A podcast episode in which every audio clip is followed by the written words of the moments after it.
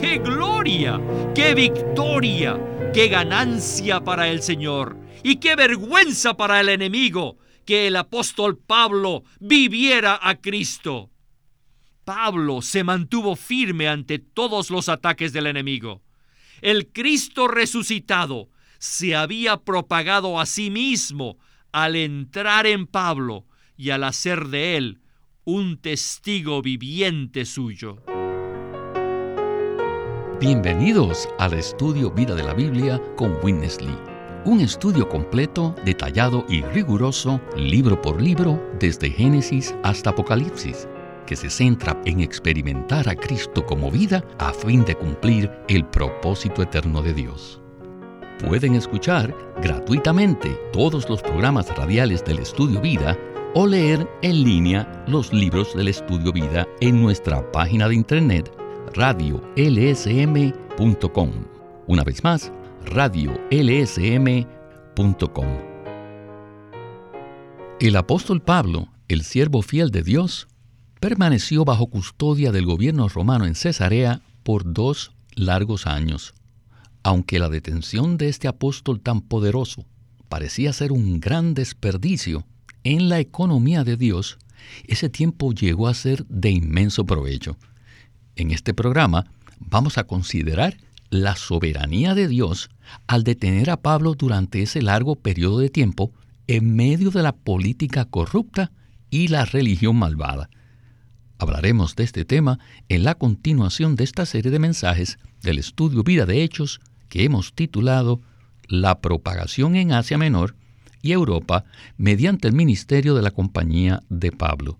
Y hoy nos acompaña Eric Romero para colaborarnos con los comentarios. Saludos, Eric. Como siempre, Víctor, me alegra estar aquí en el programa. Eric, parece que se fue un periodo demasiado largo en el que Pablo aparentemente no pudo ejercer su función. Y sin duda, es muy probable que Pablo sentía lo mismo. Sin embargo, Dios tenía una manera excelente de producir el mejor beneficio y utilidad de tales circunstancias. ¿Verdad? Ciertamente Dios hizo eso en su soberanía, en su sabiduría y en su fidelidad. Debemos comprender que la perspectiva de Dios siempre es diferente a la nuestra. Resulta muy fácil que un obrero cristiano, un siervo del Señor, se preocupe por su obra o por sus actividades más que por ninguna otra cosa. Claro, no minimizamos la necesidad de una actividad, de una predicación ardiente del Evangelio, ni de una obra fiel. No, necesitamos mucho más de esto, y no menos. Sin embargo, Dios siempre se interesa más por lo que somos que por lo que hacemos. El proceder de Dios consiste siempre en ganar primero a las personas y luego esas personas serán uno con Él para llevar a cabo la voluntad de Dios aquí en la tierra. Esto fue lo que sucedió con los primeros discípulos. Ellos estuvieron con el Señor Jesús. Él los entrenó y les aplicó ciertos tratos. Él ganó a la persona misma. Luego ellos pudieron ser usados espléndidamente en el libro de Hechos. En la primera etapa de su ministerio, Pablo experimentó que Cristo había sido revelado en él, que Cristo vivía en él, que Cristo estaba siendo formado en él y que estaba siendo su hogar en el corazón de Pablo. El énfasis de Dios por mucho tiempo fue en la persona de Pablo, no en su obra. Después, a partir de Hechos 13, se hizo manifiesto el ministerio de Pablo. Pero antes de dicho ministerio público, Pablo necesitaba crecer, madurar, recibir más revelación y más visión. En Hechos 21, Pablo se dio a la presión de ir al templo, y eso indica que él necesitaba cierto tiempo para estar limitado exteriormente. Durante esos años de limitación, Dios efectuó en Pablo una obra interior extraordinaria, maravillosa y consumada. Esto se evidencia en que sus escritos más elevados fueron las epístolas que él escribió durante su encarcelamiento, es decir, Efesios, Colosenses, Filipenses y Hebreos. Desde la perspectiva de Dios, Estas epístolas dan testimonio del beneficio que produjo la limitación de Pablo por el ejercicio soberano de Dios al ponerlo en la cárcel. Consideremos a nuestro sabio y soberano Dios, quien no estaba atado en el tiempo por lo que Pablo hacía en el primer siglo, sino que veía hacia el futuro, cuando nosotros entraríamos en escena cientos de años después. ¿Cuál sería el beneficio más grande? ¿Simplemente un relato de la obra de Pablo? ¿O las epístolas asombrosas, maravillosas y celestiales que nos presentan la revelación divina más elevada?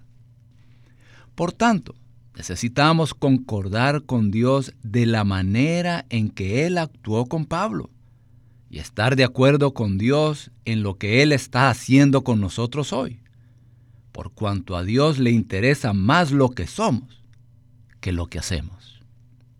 Es precisamente lo que somos lo que llega a ser un canal de vida y bendición para muchos creyentes y para los que vendrán a Cristo mediante nuestra predicación del Evangelio. Así es, Eric. Bueno, la escena aquí en Hechos 25 realmente no ha cambiado mucho con respecto al capítulo 24. Pablo todavía permanece bajo custodia, solo que ahora está en manos de Festo, el nuevo gobernador de Cesarea. Además aparece en la escena el rey Agripa, un personaje importante que tiene mucho poder político y religioso. Hemos mencionado varias veces que Pablo tenía un trasfondo tanto en la ley romana como en la religión judía, y en este primer segmento vamos a ver parte de esa formación práctica especialmente en el área de la ley romana. Bien, con este contexto y esta palabra de introducción, escuchemos a Witness Lee y el estudio Vida de Hechos. Ahora regresemos al capítulo 25 de Hechos. Porque en este capítulo Lucas describe más claramente la religión, el gobierno romano y la vida de iglesia. La primera parte del capítulo dice que Festo subió de Cesarea a Jerusalén y los principales sacerdotes y los principales judíos comparecieron ante él contra Pablo y le rogaron pidiendo contra él, como un favor, que le hiciese traer a Jerusalén, mientras que ellos preparaban una acechanza para matarlo en el camino. Los líderes judíos pidieron como favor a Festo que regresase a Pablo de Cesarea a Jerusalén. Dos años antes, el tribuno romano había usado 470 soldados de Jerusalén para llevar a Pablo a Cesarea. Ahora, estos líderes judíos rogaban a Festo que devolviera a Pablo con la intención de preparar una acechanza para matarlo. Este relato expone cuán corrupta era la política romana. No obstante, la ley romana era muy firme. Pese a lo corruptos que eran los políticos del gobierno romano, con todo y eso se preocupaban por ceñirse a la ley. Por tanto, cuando los líderes judíos le solicitaron a Festo que regresara a Pablo a Jerusalén, él consideró que hacer esto no sería consistente con la ley romana, y por tanto rechazó la solicitud de ellos. Entonces les dijo a los líderes judíos que viniesen a él. Así que descendió a Cesarea y al siguiente día se sentó en el tribunal y mandó que Pablo fuese traído. Al presentar su defensa ante Festo, Pablo fue breve. Simplemente negó haber actuado en contra de la ley judía o de la ley romana. Alegando Pablo en su defensa, dijo, ni contra la ley de los judíos, ni contra el templo, ni contra César he pecado en nada. Entonces, Festo propuso que subiera a Jerusalén para ser juzgado allí ante él. Y Hechos 25.9 declara que Festo quería congraciarse con los judíos. Así que su propuesta expuso la corrupción de este político romano.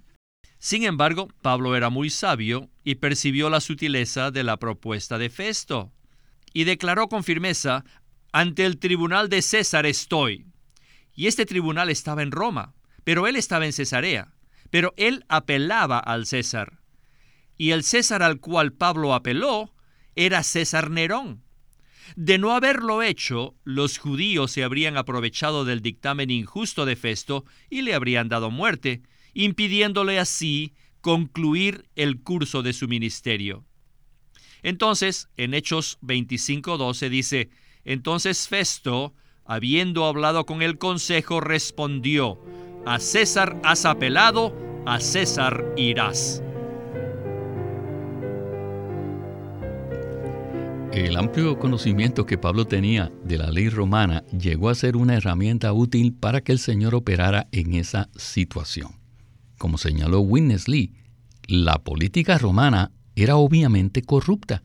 Sin embargo, las leyes romanas eran muy fuertes y además gozaban de reconocimiento público. Eric, ¿qué nos puede usted comentar al respecto?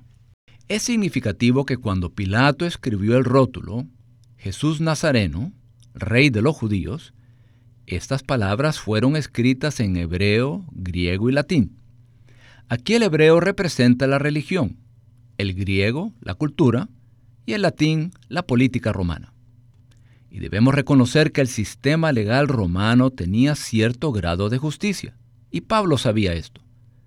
De ahí que en Filipos, cuando él señaló que ellos estaban persiguiendo y golpeando a un ciudadano romano, esto hizo despertar a los líderes políticos.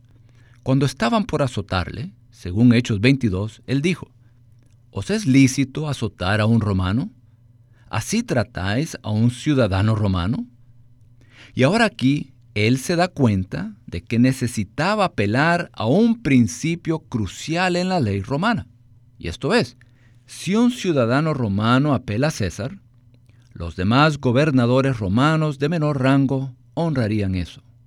Ellos jamás se atreverían a decirle, no, no puedes ir al César. Por tanto, en el relato de Hechos, hay una respuesta inmediata. A César has apelado, entonces irás a César. Este fue el uso sabio y prudente que Pablo hizo de su ciudadanía romana, siendo dirigido por el Espíritu que moraba en él, pero no por causa de su propia sobrevivencia, sino por el testimonio de Jesús. Bueno, necesitamos avanzar ahora al siguiente segmento del mensaje para ver algo más acerca de la soberanía de Dios al arreglar las circunstancias de Pablo. Escuchemos el estudio Vida de Hechos. En 25 del 13 al 27 vemos que Pablo es remitido al rey Agripa. En el versículo 13 dice, Pasados algunos días, el rey Agripa y Berenice vinieron a Cesarea y fueron a saludar a Festo.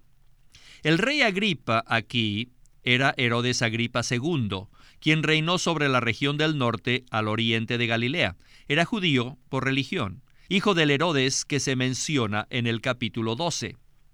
Berenice, quien acompañaba a Agripa, era hermana de Drusila, la esposa de Félix, en 24-24. También era hermana de Agripa, con quien vivía en incesto. Esto de nuevo puso en manifiesto la corrupción que había entre los políticos del círculo romano. La situación de Agripa era bastante complicada. Uno de sus padres era judío, pues Hechos 24-24 revela que su hermana Drusila era judía. Debido a que Agripa era judío por religión, Festo tuvo interés de hablar asuntos judíos con él. Festo dijo a Agripa, con respecto de Pablo y de los judíos, que tenían contra él ciertas cuestiones acerca de su religión y de un cierto Jesús ya muerto, el que Pablo afirmaba estar vivo. Aquí vemos que Festo era muy cauteloso cuando se refería al judaísmo. Y aunque Festo le refirió a Agripa el caso de Pablo y discutió con él al respecto, en realidad este caso no estaba dentro de la jurisdicción de Agripa. Festo gobernaba la provincia de Judea, desde Cesarea, que era el centro, y Agripa era gobernador de otra región. No obstante, ellos eran parientes y se conocían muy bien. Así que por eso, cuando Agripa vino a Cesarea a visitar a Festo, éste le contó el caso de Pablo.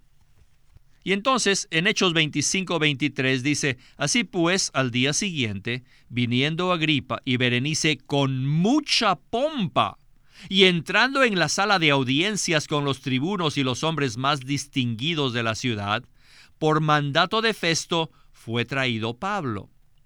La manera en que Lucas describe cómo Agripa y Berenice entraron en la sala de audiencias indica qué clase de personas eran. Una vez más, no se le adjudica ningún título a Berenice. En ninguna parte se nos dice que fuese la reina. Lucas simplemente declara que entraron en la sala de audiencia con mucha pompa. Así que después de haber traído a Pablo, Festo dijo, Rey Agripa y todos los varones que estáis presentes con nosotros, aquí veis este hombre, respecto del cual toda la multitud de los judíos me ha demandado en Jerusalén y aquí, dando voces que no debe vivir más. Pero yo, hallando que ninguna cosa de muerte ha hecho, y como él mismo apeló al Augusto, he determinado enviarle a él. Como no tengo cosa cierta de qué escribir a mi Señor, le he traído ante vosotros y mayormente ante ti, oh rey Agripa, para que después de examinarle, tenga yo algo que escribir, porque me parece fuera de razón enviar un preso y no informar de los cargos que haya en su contra. Y después, como veremos, Agripa permitió que Pablo hablara por sí mismo. Así que el apóstol se defendió ante Agripa. En la palabra de introducción de hoy mencionamos que Dios en forma soberana permitió que Pablo fuera encarcelado durante ese largo periodo de tiempo. Es fácil preguntarse, ¿por qué Dios dejaría a un siervo tan útil en este confinamiento? Sin embargo, el hermano Lee dijo que en última instancia toda esta secuencia fue de inmenso beneficio para los intereses de Dios a largo plazo. Entonces, ¿podría usted decirnos por qué razón el hermano Lee hizo tal afirmación? Pienso que tal declaración se basa en el hecho de que nosotros somos los destinatarios de todas las epístolas de Pablo. Solo imagínese si no tuviésemos el libro de Colosenses, que contiene la revelación más elevada de Cristo en todo el Nuevo Testamento. O si no tuviésemos Efesios, que fue escrito desde los lugares celestiales, desde la eternidad, desde el corazón de Dios. No conoceríamos la voluntad de Dios ni el propósito eterno de Dios, ni la economía de Dios. No tendríamos una visión de la iglesia como el cuerpo de Cristo, el nuevo hombre y la novia de Cristo. Así pues, Dios en su presencia sabía lo que beneficiaría su mover en la tierra en el futuro y lo que beneficiaría a los creyentes que serían producidos en los siglos venideros.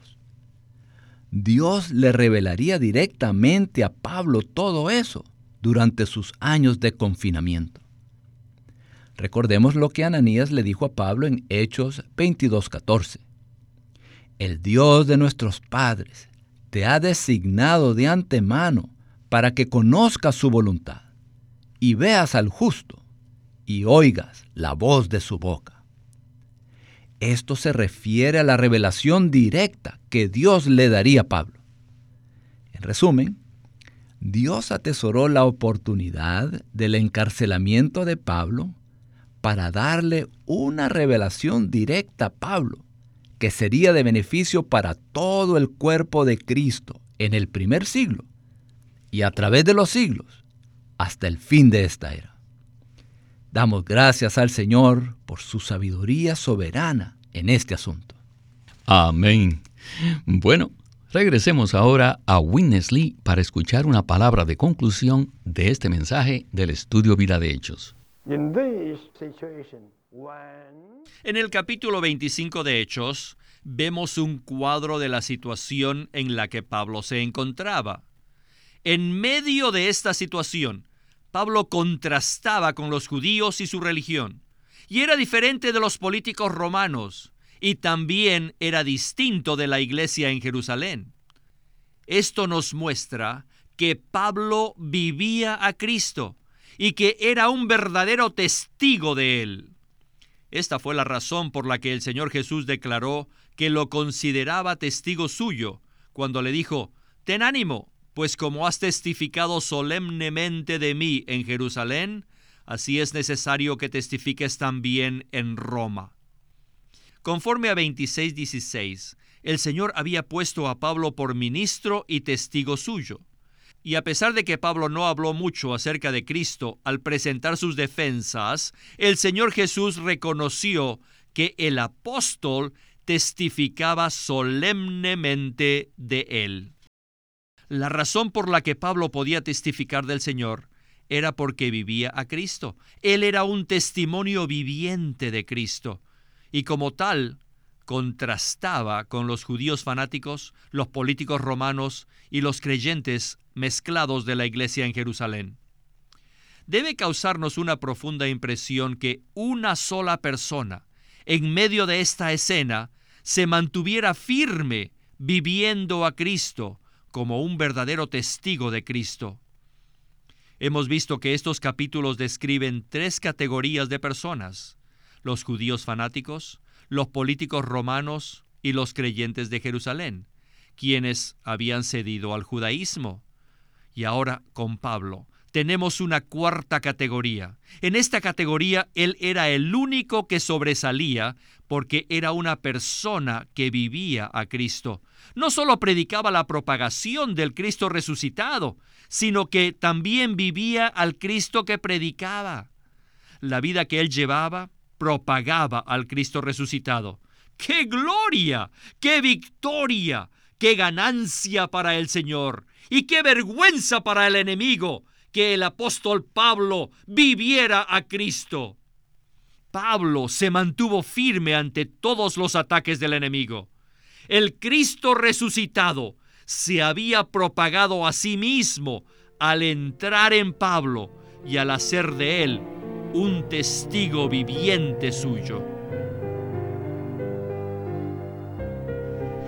Esta secuencia nos revela mucho acerca de todos los personajes que tomaron parte en este drama. Sin embargo, el apóstol Pablo sobresale plenamente en este marcado contraste con sus acusadores e incluso con los que estaban sentados en el tribunal. Los líderes religiosos permanecían hostiles y deseosos de no terminar el asunto hasta matar a Pablo. Y los gobernantes, incluso el rey Agripa, fueron puestos al descubierto en cuanto a su inmoralidad.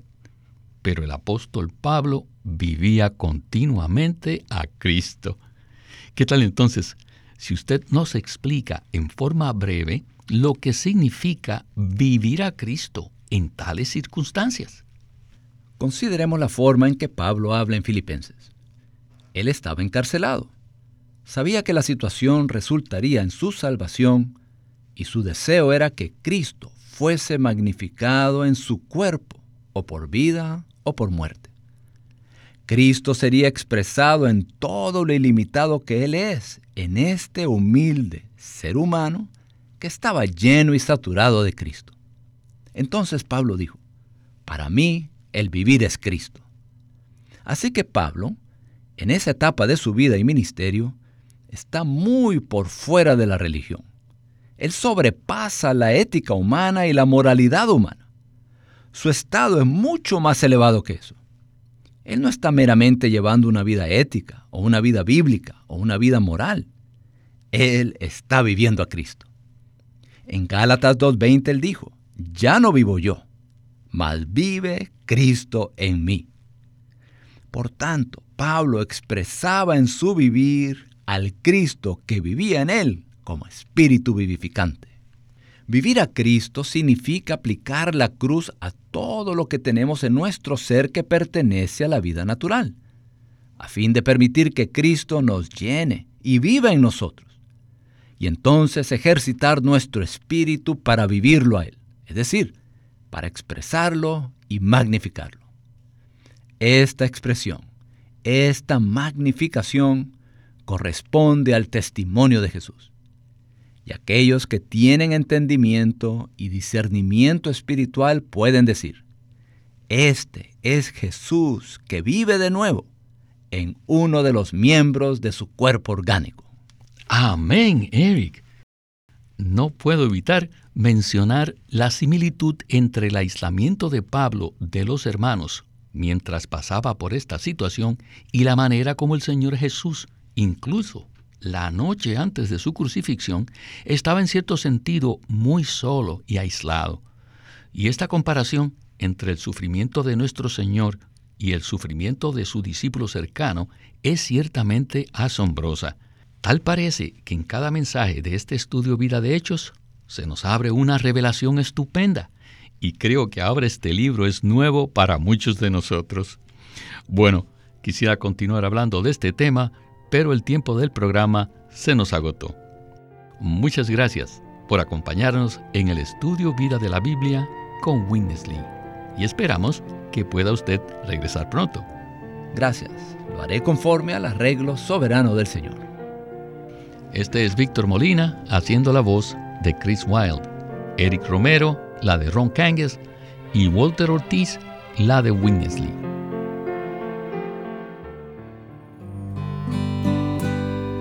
Queremos presentarles el libro titulado El Ministerio de la Palabra de Dios. Y no hay duda pues que la obra más importante que Dios lleva a cabo en la tierra es la comunicación de su palabra por medio del hombre. En este libro, Watchman Nee presenta que aunque Dios le place que anunciemos su palabra, la medida de nuestra utilidad a Él como ministros de la palabra no es el gran cúmulo de conocimiento bíblico que tengamos, ni la elocuencia con que presentemos la verdad, sino el grado al cual el Señor haya quebrantado nuestros sentimientos, nuestros pensamientos, nuestras opiniones y nuestras cualidades. Él presenta que para ser ministros de la palabra, primero debemos permitir que el Señor moldee y pula nuestro interior mediante la operación y la disciplina del Espíritu Santo. Así que le recomendamos este libro, El Ministerio de la Palabra de Dios, escrito por Watchman Nee. Queremos animarlos a que visiten nuestra página de internet libroslsm.com. Allí encontrarán los libros impresos del Ministerio de Watchman Nee y Witness Lee, la Santa Biblia versión recobro con sus notas explicativas y también encontrarán folletos, himnos y libros en formato electrónico.